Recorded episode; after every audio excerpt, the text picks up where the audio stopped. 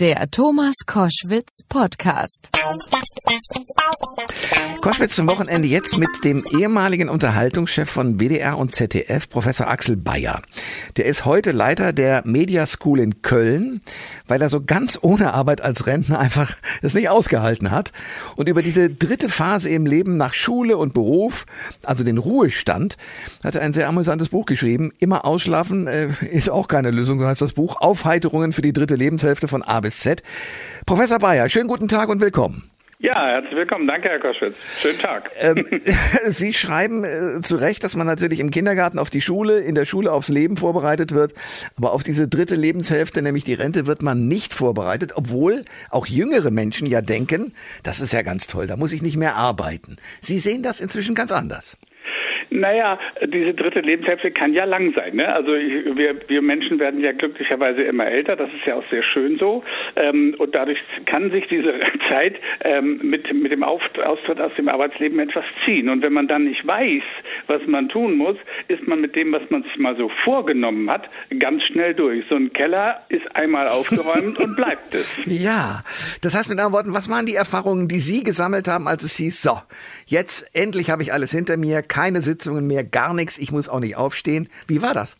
Ich habe den Fehler gemacht, den wahrscheinlich die meisten machen. Ich äh, habe die erste zwei, drei Wochen, denkt man sich, oh super, ist Urlaub. Ne? Mhm. Und nach der dritten Woche sagt einem der Körper, Moment mal, hier läuft was falsch. Wo ist der Druck, den wir brauchen? Wieso stehst du nicht rechtzeitig auf? Und dann fängt man an, unruhig zu werden und guckt alle fünf Minuten aufs Handy und wundert sich, dass keiner anruft. Ähm, ist das Handy kaputt? Nein, ich habe ich hab sogar versucht, mich vom Festnetz auf dem Handy anzurufen, um zu prüfen, ob mein Handy in Ordnung ist. Es hat geklingelt.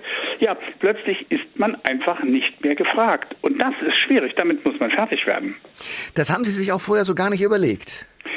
Nicht wirklich, klar, man, man vom Kopf her macht man das, ne? Aber ähm, der Kopf ist das eine und das Bauchgefühl, also die Emotion ist das andere und die Emotion ist einfach stärker. Und das ist genau das Problem. Und deswegen muss man äh, sich wirklich versuchen, eine, einen Plan zu machen. Das heißt nicht um Himmels Willen wie ein Stundenplan, so ich mache dann und dann das und das, aber man muss dafür sorgen, dass man immer so Fixpunkte hat, an denen man erstmal diese Zeit versucht kennenzulernen. Ich habe, als ich Ihr Buch gelesen habe, ähm, immer an Papa Ante Portas von Loriot gedacht. der ja dann anfing, irgendwie in großen Mengen irgendwelche ähm, Gemüsesorten einzukaufen oder auch Dosen. Äh, auf solche Ideen sind Sie aber nicht gekommen. Nein, glück glücklicherweise nicht. Aber was ich wirklich gemacht habe, ist, ich habe mir so einen Wochenkalender genommen und habe dafür gesorgt, dass jeden Tag irgendwas drinsteht. Und sei es nur in der Tat, das ist der Einkaufstag oder an dem Tag besuche ich den und den oder diejenige, eine Freundin, Freund, so, ähm, damit man so das Gefühl hat, so ein bisschen was von, von der Struktur, die man wie selbstverständlich Jahrzehnte gehabt hat, ein bisschen was von der Struktur rettet man auch in diese Zeit. Wenn man das einmal so ein bisschen drin hat, dann geht's nachher. Aber, aber der Anfang ist schwer. Aller Anfang ist schwer, auch bei der Rente. Ja. Sollte man auch eine, eine schulische Ausbildung haben für die Rente? Nee, aber es gibt ja, es gibt ja sowas wie Volkshochschulkurse und es gibt Ach, okay. auch Unternehmen übrigens, die ihre Mitarbeiter auf, ähm, auf die Rente vorbereiten. Dazu gehören die, die öffentlich-rechtlichen Sender auch. Aber ähm, das machen die wenigsten. Und man denkt ja auch, ah, pff, ich, bin, ich bin doch froh, wenn es vorbei ist. Ja. ja, Pfeifendeckel, ja. Sie haben gerade was Wichtiges gesagt, dieses nicht mehr gebraucht werden ist eigentlich der Punkt. Und ich füge hinzu, und vielleicht können Sie das bestätigen, das nicht mehr Vorhandensein von Adrenalin. Ja, wobei, gut, äh, Adrenalin kann man, kann man sich ja beschaffen. Da muss man nur einfach mal in der Hauptverkehrszeit über eine vielbefahrene Straße gehen. Ja. Aber ähm, es ist, das ist eigentlich nicht der Punkt, der, der, dass man Stress, auf Stress kann man verzichten. Das Einzige ist nur, dass der Körper sich so an Stress gewöhnt hat, dass man wirklich eine Zeit lang wie Entzugserscheinungen hat. Und da muss man durch. Das heißt, es ist ein richtig schwarzes Loch. Ja, Oh, das ist ähm, aber für die meisten natürlich irgendwie ja, schwer zu überwinden. Also Sie haben schon gesagt, man muss sich einen Plan machen, man muss dieses und jenes tun. Es gibt ein paar Leute, die sagen, jetzt wo ich in Rente bin, äh, habe ich mehr zu tun als vorher. Mhm. Ist das gelogen? Nee, das ist ein, natürlich ein subjektives Gefühl. Das hängt einfach damit zusammen, dass man, wenn man älter wird, ähm, für viele Dinge länger braucht. Man braucht auch, auch die Erholungsphasen werden länger. Das heißt also, ich bin nicht mehr so schnell. Das äh, gestehe ich auch jetzt offen. Ja? Ähm, es, ich merke einfach schneller, dass einen Dinge anstrengen und dadurch hat man nimmt man sich zwar weniger vor, braucht aber mehr Zeit. Und das ist natürlich auch ein subjektives Gefühl, das so nach dem Motto, ich komme zu gar nichts mehr. Ja, klar, man muss mehr Pausen machen und dann darf man sich eben auch wenig, nur weniger vornehmen. Ist es denn vielleicht ganz sinnvoll zu sagen, die Rente ist für mich der Start in einen neuen Beruf? Ich fantasiere mal, weil Sie es ja nun gemacht haben, zum Beispiel Schriftsteller. Ja, ich glaube, es ist wichtig, sich etwas vorzunehmen. Das ist vollkommen wurscht, ob es jetzt ein Ehrenamt ist im Sportverein oder ob man sagt, oh Mensch, eigentlich singe ich doch gerne, ich suche mir mal einen Chor, wo ich mitsinge oder was auch immer. Ähm, ich glaube, man braucht sozusagen einen, einen, einen Fixpunkt. Also ich sage mal ganz banal, man braucht einen Grund aufzustehen. Früher war der Grund aufzustehen die Arbeit. Und jetzt ist der Grund aufzustehen, äh, welcher? Ja, ich, ich, also ich bin immer jemand, der eigentlich mit den Damen und Herren, die auch bei uns hier im Sender sagen, so ich darf jetzt in Rente gehen, mit denen habe ich insofern meine Schwierigkeiten, als dass ich äh, gedenke, und bei mir war das so, dass man ja einen Beruf ergriffen hat, der einem richtig um die Uhr und rund um die Uhr Spaß macht. Mhm. Ähm, und wenn man den nicht mehr machen darf, dann ist doch eigentlich das Problem viel größer, dass man diesen Beruf nicht mehr machen darf, als dass man jetzt Freizeit hat, oder? Nee, es, das beides, beides ist der Punkt. Wir haben ja vorhin darüber gesprochen, dieses Gefühl, nicht mehr gebraucht zu werden. Und dieses Gefühl muss man sozusagen ergänzen durch etwas Neues, wo man gebraucht wird oder wo ich selber das Gefühl habe, ich werde da gebraucht. Natürlich war der Job immer einer, wo man, äh, den man gerne gemacht hat und wo man sowieso der Meinung war, dass man selber ihn natürlich am besten machte. Keiner konnte ihn ja so gut wie man selbst. Ja, na Aber ähm, ja. so und plötzlich wird einem gezeigt, ach nö, du bist verzichtbar. Und jetzt das Gefühl zu bekommen, wo bin ich unverzichtbar oder wo braucht man mich? Dieses Gefühl, gebraucht zu werden, das ist wichtig. Es gibt ja viele, die halten das für eine tolle Idee, schon mit 70, äh, ja, kommt man in Rente, aber jetzt sagen wir mal mit 20, 30, 40 schon so reich zu sein, dass man nicht mehr arbeiten muss. Hm. Das ist äh, relativ äh, gefährlich, diese Idee, ne? weil das süße Leben dauert vier Wochen und dann denkt man, hui, und jetzt? Was mache ich mit meinem Leben? Ähm, Sie haben. Ich weiß, was man damit macht. Man macht äh, irgendwelche Dokumentationen auf RTL 2 wie die Geissens. ja gut, dann, dann hat sich's äh, gelohnt, genau. Ich, äh, ich hoffe, man hat die Anführungsstrichelchen gehört. Ähm, Sie sind aber nach einer gewissen Zeit, nachdem Sie also wirklich eine Pause gemacht haben, wirklich Rentner waren mit, mhm. mit Leib und Seele, sind Sie zurück ins Berufsleben. Was tun Sie jetzt? Naja, ich war ja vor meiner Rente an der, an der äh, Hochschule Fresenius in Köln ähm, als Professor, haben wir schon gesagt. Und ähm, irgendwie hat diese Hochschule das Gefühl gehabt, sie brauchen mich, hallo. ja.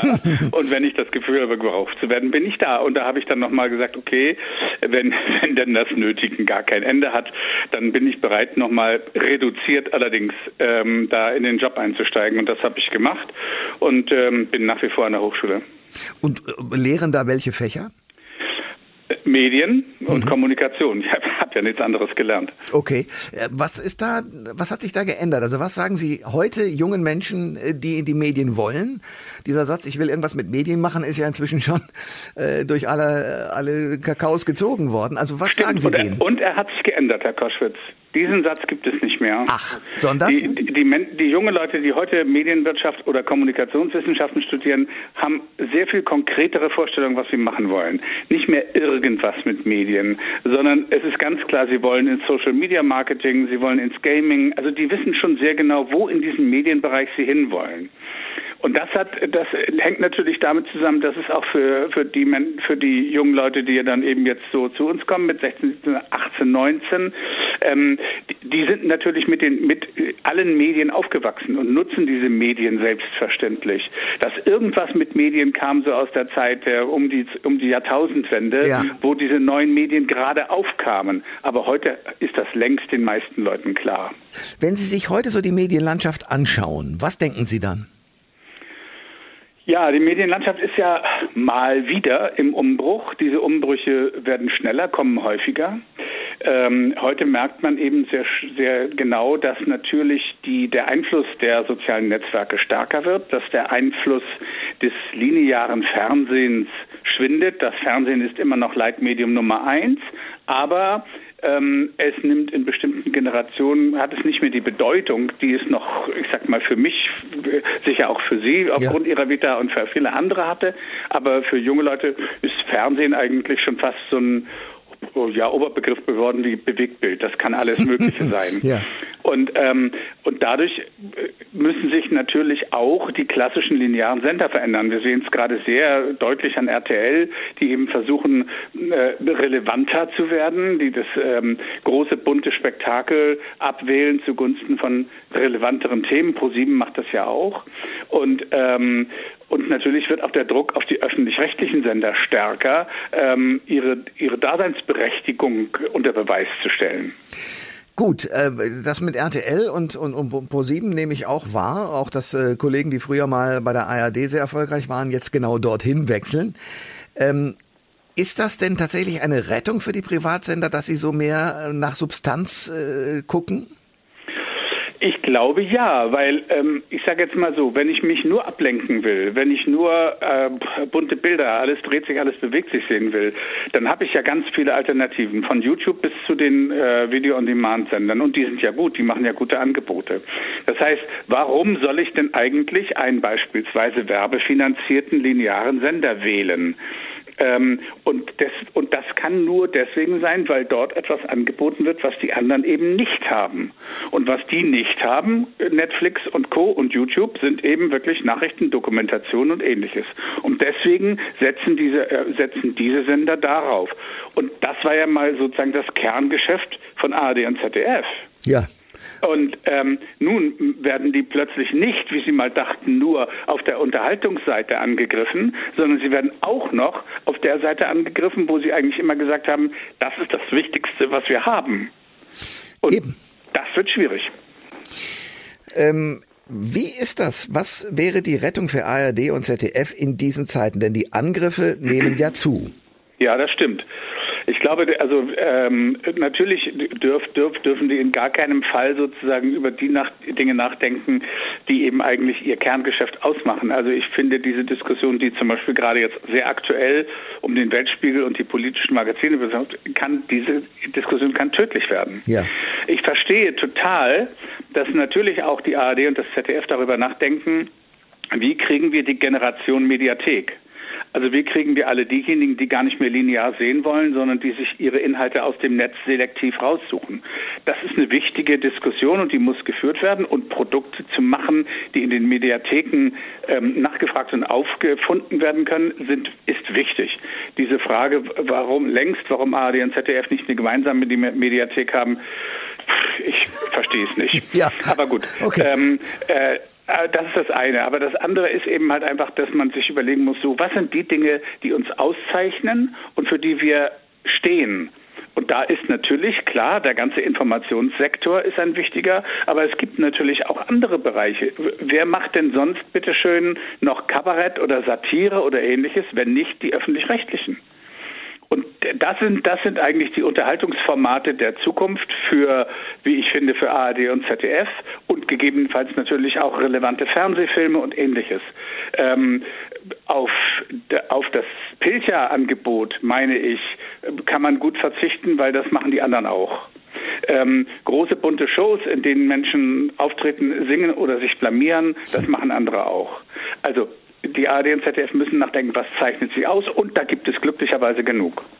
Ähm, würde es Sie reizen, weil wir vorhin von der Rente gesprochen haben, wenn ein Privatsender Sie anrufen würde und sagen würde, hilft uns, du hast die Erfahrung aus der ARD und dem ZDF, was würdest du bei uns besser machen? Nee, würde ich nicht machen. nee, nicht aus Solidarität, das ist falsch, das ist falsch, sondern einfach, ich bin zu lange raus bin zu lange aus diesem Geschäft, um jetzt noch mich hinzustellen und, und Menschen, die ähm, diesen, diesen Job jetzt nun auch ihrerseits schon mehrere Jahrzehnte gemacht haben, jetzt mit äh, über 70 zu sagen, was sie zu tun haben. Nee. Okay. Äh, aber Sie sind ein guter Beobachter. Ich habe mir eine Frage immer wieder vorgestellt und die verstehe ich bis heute nicht, wie, warum man sie nicht vernünftig beantworten kann. ARD und ZDF machen in weiten Teilen, auch gerade übrigens in den Nischensendern, finde ich, großartige äh, Sendeangebote. Mhm. Ähm, eines haben sie alle nicht hingekriegt, was aber die BBC hingekriegt hat, nämlich ähm, den Ruf zu haben, die besten Dokumentationen, die witzigsten Krimis und ich weiß nicht was herzustellen. Und zwar offenbar zu einem Zeitpunkt auch schon ausgedacht, ähm, als äh, das Privatfernsehen in Großbritannien loslegte und man gesagt hat, die Quote alleine kann ja nicht das Messinstrument sein. Also was hat die BBC besser gemacht als wir in der ARD und im ZDF? Also die BBC hat natürlich zwei große Vorteile. Erstens, sie sendet in einer Weltsprache und kann deswegen sozusagen ähm, aus aller Welt die besten Köpfe holen. Das ist das eine. Das zweite ist, die Engländer haben einfach ein anderes Verhältnis zum Humor. Also ich konnte, wenn ich ähm, mal im Ausland in irgendwelchen Diskussionen teilgenommen habe, den größten Lacherfolg, den ich immer erzählte, ist zu sagen, wir Deutschen sind gut in Comedy. ja, genau. Das, so, ja. das heißt, da, dabei ist es ja gar nicht, gar nicht so falsch. Nee. Es sind ja wirklich tolle, auch humorvolle Eben. Sachen entstanden. Ja. Nehmen Sie äh, Hubert und Staller oder Mord mit Aussicht oder also wir haben ja äh, eine ganze Reihe frühe Adelheid und ihre Mörder. Es hat diese Art von Krimikomödien auch im Serienbereich immer gegeben, aber es wurde eben einfach viel mehr Wert auf entweder einerseits, was ja richtig ist, die Relevanz im, im fiktionalen Bereich gelegt, also dass so tolle Sachen wie Kontergan oder oder sowas entstanden sind, mhm. ja, oder auch Serien wie ähm, Berlin Babylon, das ist ja super gewesen. Ja. Ja. Aber die, der Comedy-Bereich, der ist einfach immer unterbelichtet gewesen, ähm, weil das irgendwie, das hatte nicht die Wertigkeit. Das war nicht so, das andere war schick, damit konnte man Preise gewinnen. Entschuldigung, aber mit Comedy-Angeboten hat man in den seltensten Fällen Preise gewonnen. Dabei sind diese Sachen extrem gut gelaufen. Denkt man nur an Familie Heinz Becker damals mit Gerd ja. Udenhöfer. Super Serie gewesen, ja. ja. Aber das sind immer nur so einzelne Produkte gewesen und es, es hat nie, ich habe das auch nie verstanden. Es hat nie so einen Druck darauf gegeben. Und ähm, ja, auf diesem Grund ist also, sagen wir mal, die Quote hat uns, glaube ich, auch in Deutschland ähm, ein, eine Art äh, der ja, Betrachtung der Medien eingebrockt, die eigentlich nicht gesund ist. Oder sehen Sie das anders? Ich habe nichts gegen die Quote. Ähm, also gerade, ich meine, ich komme aus dem Entertainment. Das heißt, also Unterhaltung kostet viel Geld. Und dieses viele Geld kann man nur rechtfertigen, wenn auch viele Leute gucken. Ich finde, dass, äh, dass wir uns sozusagen an der Quote messen lassen müssen, einer relativen Quote natürlich. Ne? Also ähm, ich meine, man muss sehen, was kann man überhaupt erreichen und dann kann man die Quote nehmen. Ähm, aber ich finde, die Quote ist schon gut, weil sie einfach auch einen Ausdruck von Wertschätzung bietet. Insofern habe ich gar nichts dagegen. Aber sie hat den Nachteil, dass sie natürlich ähm, nur einen, einen Teil ähm, des gesamten Projektes betrachtet. Also das heißt, das stimmt. Aber da, dafür letztendlich, verdammt nochmal, sind doch die Menschen in den Sendern da. Also ich kann nur sagen, beispielsweise, als ich im WDR angefangen habe mit Ditsche mit Olli Dittrich, ja. Ja, da war das in den ersten Folgen eine Serie, die hatte kaum Quote, weil die Leute sich erstmal sagten, was ist denn das für einer da im Bademantel? Das brauchte eine Zeit. Und dann muss man als Unterhaltungschef auch das Rückgrat haben, zu sagen, egal was ihr jetzt sagt, das machen wir, weil es gut ist, weil es eine Qualität hat. Und diese Qualität wird man erkennen. Und man hat sie ja erkannt. Glücklicherweise, das Ding läuft ja jetzt seit 17 Jahren. Sagt ein Mann, der genau das aus zum, zum Ausdruck bringt, was ich da auch in diesem Zusammenhang denke. Professor Axel Bayer, ich danke Ihnen sehr für das Gespräch. Sehr gerne. Ich habe mich sehr gefreut. Alle Informationen zur Sendung gibt es online auf thomas-koschwitz.de.